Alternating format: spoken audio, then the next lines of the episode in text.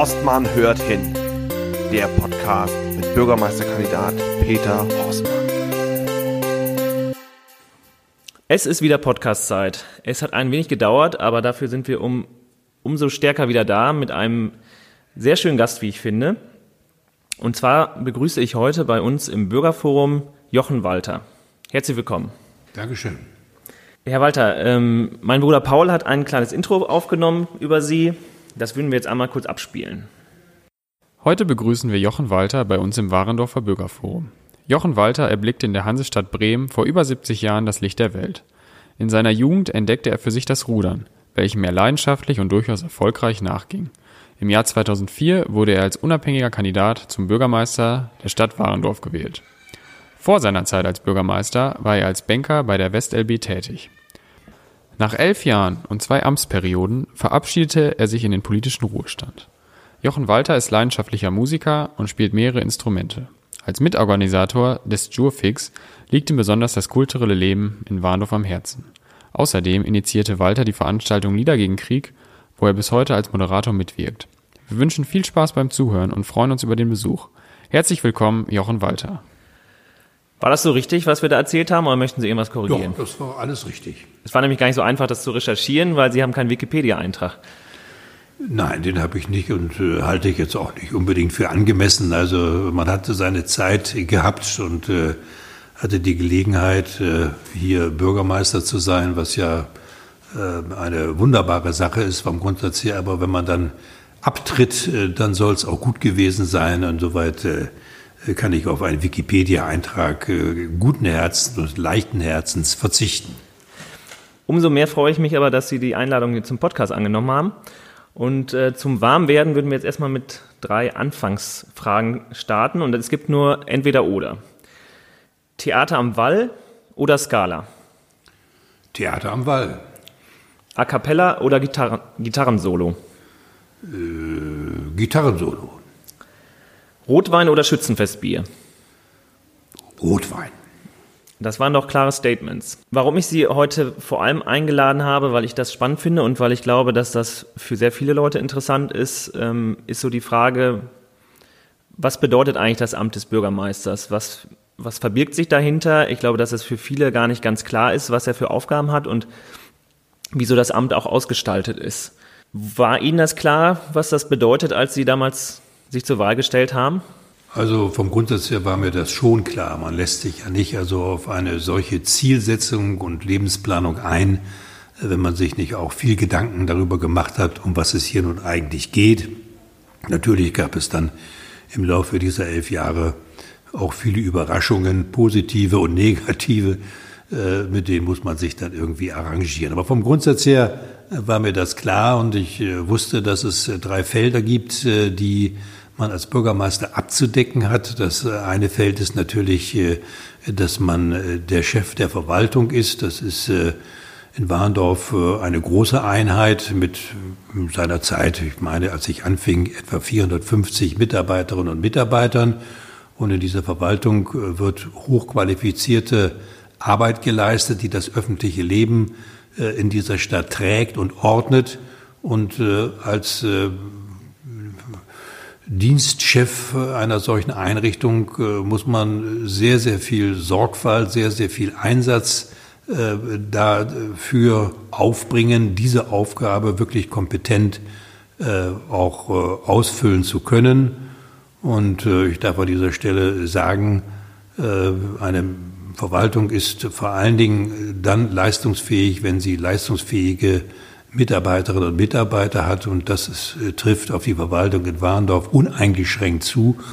Und insoweit äh, hat mir das an dieser Stelle sehr geholfen, äh, diese Aufgabe an der Stelle auch wahrnehmen zu können. Die zweite Aufgabe, die ein Bürgermeister auszufüllen hat, ist die Organisation der Politik. Der Bürgermeister ist Vorsitzender des Rates und er ist Vorsitzender des Hauptfinanz- und Wirtschaftsausschusses. Das heißt also, er muss dafür Sorge tragen, dass das, was politisch äh, in dieser Stadt äh, passieren soll, auf der Basis dessen, was die im Rat äh, vertretenen Fraktionen äh, an Vorstellungen, an Wünschen, an Ideen äh, dazu einbringen. Äh, was dort passieren soll, das muss der Bürgermeister organisieren. Er muss dafür Sorge tragen, dass entsprechende Vorlagen rechtzeitig erstellt werden, dass sie in das Beratungsverfahren, in den Fachausschüssen, letztendlich im Rat eingebracht werden und dass das, was dann entschieden wird, in, im Rat umgesetzt wird. Das ist eine zweite und sicherlich sehr, sehr bedeutende Aufgabe, die er auszufüllen hat. Die dritte Aufgabe, der Bürgermeister ist Repräsentant seiner Stadt, wenn ich das so sagen darf. Äh, ich würde aber eigentlich lieber sagen, er ist Repräsentant der Bürgerinnen und Bürger, die ihn gewählt haben. Äh, er hat dafür Sorge zu tragen, dass all das, was an öffentlichem Leben sich äh, darstellt, was also Bürger beschäftigt in den Vereinen, in den Organisationen der Stadt, dass das äh, sich in einer Weise darstellt, wo die Stadt auch vertreten ist. Und zwar möglichst, wenn die Zeit dafür ausreicht, durch den Bürgermeister. Der Bürgermeister repräsentiert die Stadt auf allen Ebenen und äh, hat für diese Aufgabe sehr viel Zeit, und sehr viel Energie auch einzusetzen, weil es eine wichtige Aufgabe ist, äh, diese Repräsentation auch sachkundig und vor allen Dingen auch, äh, darf ich sagen, herzlich äh, zu vollziehen. Daran wird ein Bürgermeister in sehr starkem Maße auch gemessen und er muss sich darüber im Klaren sein, wenn er diese Aufgabe übernimmt, dann hat er in diesem Feld der Repräsentation wichtige und durchaus auch nicht immer einfache Aufgaben auszufüllen. Das klingt aber jetzt nicht gerade so, als hätte man um 5 Uhr Feierabend und wäre auch nicht ab 5 Uhr Privatmann. Nein, das ist man auch nicht, sondern man ist äh, äh, schon mit einem enormen Zeitaufwand äh, in dieser Aufgabe gebunden. Äh, es gibt da auch keine Arbeitszeiten, dass man sagt, es geht immer bis 22 Uhr. Das geht halt immer so, wie es das Geschäft, was man tagtäglich zu verrichten hat, erfordert. Und äh, das sind eben Anforderungen, die sehr, sehr zeitintensiv sind, die sich auch intensiv äh, ins Wochenende hinein äh, darstellen. Und man muss bereit sein, diesen Zeitaufwand, diesen Energieaufwand, diesen Kraftaufwand auch für diese Aufgabe einzusetzen. Das gehört einfach dazu und äh, es ist auch äh, nicht richtig, das dann zu beklagen, sondern man muss sagen, das ist einfach Teil äh, dieser Aufgabenstellung. Und wenn man sich entscheidet, äh, eine solche Aufgabe zu übernehmen, dann ist das damit eben zwangsläufig verbunden. Und äh, das ist nun mal eben so. Und letztendlich ist es ja auch schön, wenn man also sehr viel Zeit aufwenden kann, um eine hochinteressante Aufgabenstellung äh, dann abdecken zu dürfen. Sie haben es gerade einmal betont, äh, man ist Repräsentant der Bürgerinnen und Bürger der Stadt. Würden Sie sagen, dass es davon Vorteil ist, wenn man als unabhängiger Kandidat, wie wir es dann ja beide waren und Sie als unabhängiger Bürgermeister es dann auch über Jahre das Amt ausgeführt haben, dass das von Vorteil ist? Also ich habe es äh, letztendlich als Vorteil empfunden, äh, muss ich sagen, weil es mir äh, Freiräume geschafft hat, meine eigenen Vorstellungen zu entwickeln äh, und auch meine eigenen, meinen eigenen Vorstellungen nachzugehen. Aber man muss natürlich für Mehrheiten werben und muss vor allen Dingen sehen, dass man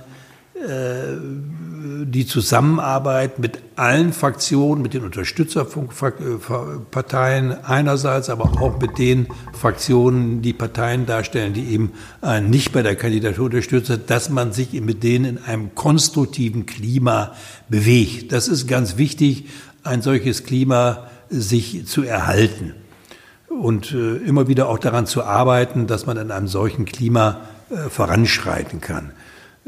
Ich bin der Auffassung, dass äh, eine Bürgermeisterfunktion gut mit einer Parteifreiheit oder Parteilosigkeit äh, zusammenpasst. Es ist schließlich so, dass der Bürgermeister als Person von den Bürgerinnen und Bürgern gewählt worden ist und dass er für die Bürgerinnen und Bürger dieses Amt ausfüllt und äh, dass die Bürger nicht eine Partei wählen, sondern dass sie einen Menschen wählen. Und dieser Mensch oder diese Persönlichkeit, sagen wir mal, äh, kann sich in dem, äh, was er dann für die Bürger auf dem Weg bringt, freier bewegen, wenn er nicht parteilich gebunden ist. Wobei ich sagen muss, Unterstützerparteien sind ganz wichtig. Sie haben mir in starkem Maße in diesen elf Jahren den Rücken gestärkt. Es ist aber auch immer so gewesen, dass es eine konstruktive Zusammenarbeit äh, mit den nicht unterstützter Parteien, in diesem Fall also mit der CDU, gegeben hat. Dafür bin ich auch sehr dankbar. Wie haben Sie es denn vermieden, einem der Unterstützerparteien auf die Füße zu treten? Ist es nicht manchmal zu einer Situation womöglich gekommen, ähm, wo sich dann mancher von Kopf gestoßen fühlte, wenn sie dann womöglich dann doch mit einer Partei dann zu äh, einem Ergebnis gekommen sind, die gerade nicht zu den Unterstützerparteien gehörte oder die ähm, sogar einer Politik einer der Unterstützerparteien äh, zu gegenlief? Ja, natürlich. Also das äh, bleibt nicht aus. Man kann es nicht immer allen recht machen. Das äh, ist nun mal eben so. Und es gab schon ähm, durchaus durch erhebliche Konflikte äh, teilweise auch mit, mit äh, Unterstützerparteien äh, auf der programmatischen Seite. Und da muss man dann eben aufrecht durch, will ich mal sagen, aber auch immer wieder in Gesprächen bemüht sein, ein konstruktives Klima, das solche, die, ein solches Ausscheren möglich macht, ein solches konstruktives Klima sich dennoch zu erhalten. Ich werde jetzt relativ häufig gefragt, welche Gestaltungsmöglichkeiten hat denn ein Bürgermeister überhaupt? Er ist ja letztlich nur eine, hat nur eine Stimme im Rat, sozusagen. Was hat er darüber hinaus für Gestaltungsmöglichkeiten? Also die Gestaltungsmöglichkeiten eines Bürgermeisters äh, werden sehr gerne auch mal überschätzt, äh, muss man sagen. In der Tat hat er nur eine Stimme ähm, und er ist in all dem, was er umsetzen möchte, bis auf bestimmte Aufgabenstellungen im Rahmen der laufenden Verwaltung eigentlich darauf angewiesen, äh, politische Mehrheiten dafür zu erzeugen. Aber er kann natürlich einwirken, weil er die Tagesordnung für den Rat bestimmt, wann und in welcher Form äh, über bestimmte äh, kommunalpolitischen äh, Zielsetzungen, Aufgaben und Projekte diskutiert wird. Er hat, nimmt natürlich Einfluss darauf, in welcher Form die Verwaltung diese Dinge in den Gremien, in den Rats, im Rat und in den Fachausschüssen präsentiert. Selbstverständlich, er sieht jede einzelne Vorlage, liest sie und kann für sich selber entscheiden oder Rücksprache nehmen mit seinen Kollegen und Kollegen in der Verwaltung, wie man bestimmte Dinge formuliert, mit welchen Schwerpunkten man es macht in welcher Form man argumentiert. Also das sind schon äh, Einflussmöglichkeiten, äh, die durchaus erheblich sind. Aber wie gesagt, äh, das sind alles Dinge, die das Verfahren betreffen, nicht aber die Entscheidung als solche. Die liegt äh, beim Rat äh, und das ist gut so. Sie hatten vorhin auch einmal angesprochen, dass der Bürgermeister der Chef der Verwaltung ist. Haben Sie Ratschläge, falls ich Ihr Nach Nachfolger werden sollte, wie man so eine Verwaltung führt? Was würden Sie mir als Ratschlag an, mit an die Hand geben? Also für mich war es damals ganz besonders wichtig, mir viel Zeit zu nehmen, zuzuhören. Das heißt also, das Gespräch äh, zu suchen mit den äh, Aufgabenträgern in der Verwaltung und dieses zu tun in einer Einstellung, die äh, durchaus dadurch geprägt ist, dass man sagt, ich führe dieses Gespräch nicht, um besser zu wissen äh, gegenüber dem, meinem Gesprächspartner, sondern zu lernen. Denn da sitzen äh, hochqualifizierte Fachleute und äh, deren Einschätzung, deren Wissen ist äh, für die Arbeit des Bürgermeisters als Chef der Verwaltung von unschätzbarem Wert. Das heißt also, dieser Einstieg sollte darin bestehen, sich in ganz offener Weise zu informieren bei denjenigen, die die Arbeit in der Verwaltung oft ja schon seit vielen Jahren verrichten und auch Verantwortung dort tragen äh, und nicht in dem Gefühl, äh, dorthin zu gehen, ich weiß ja jetzt schon alles besser und will mal hier äh, allen verdeutlichen, wo es längst geht. So eine solche Einschätzung wäre fatal, sondern da ist sehr viel Behutsamkeit, da ist sehr viel Sorgfalt äh, äh, notwendig und die Bereitschaft, sich beraten zu lassen ähm, und ganz allmählich dann das muss nicht in zwei Wochen passieren, in diese Aufgabe eines Verwaltungschefs hineinzuwachsen. Das braucht Zeit, das braucht Offenheit und das braucht Geduld und das braucht vor allen Dingen die Bereitschaft zu akzeptieren, dass in dieser Verwaltung ganz tüchtige Menschen unterwegs sind. Das ist tatsächlich auch genau die Herangehensweise, die ich jetzt, ich bin seit Anfang 2019 bei der Bezirksregierung und war vorher auch kein Verwaltungsfachmann. Ähm, genauso bin ich letztlich auch dort vorgegangen, dass man schlicht und ergreifend mit den Mitarbeitern ins Gespräch kommen muss und sich auf die Expertise, die da zweifelsohne immer vorhanden ist, verlässt, verlässt und ähm, immer wieder den Leuten auf die Füße tritt und fragt und bohrende Fragen stellt, ähm, um zu verstehen, wie die Vorgänge überhaupt funktionieren. Das kann ich, ähm, ich glaube, den Ratschlag werde ich entsprechend ähm, mir zu Herzen setzen und auch umsetzen. Wenn ich Ihnen jetzt zum Abschluss noch ein Kompliment machen darf, man kann Ihnen ja wunderbar zuhören, Sie können sehr gut reden. Haben Sie vielleicht Rhetoriktipps für mich? Liegt das an Ihrer musikalischen Ader oder was kann ich machen, damit ich ähm, ebenfalls ein guter Redner werde im Amt des Bürgermeisters?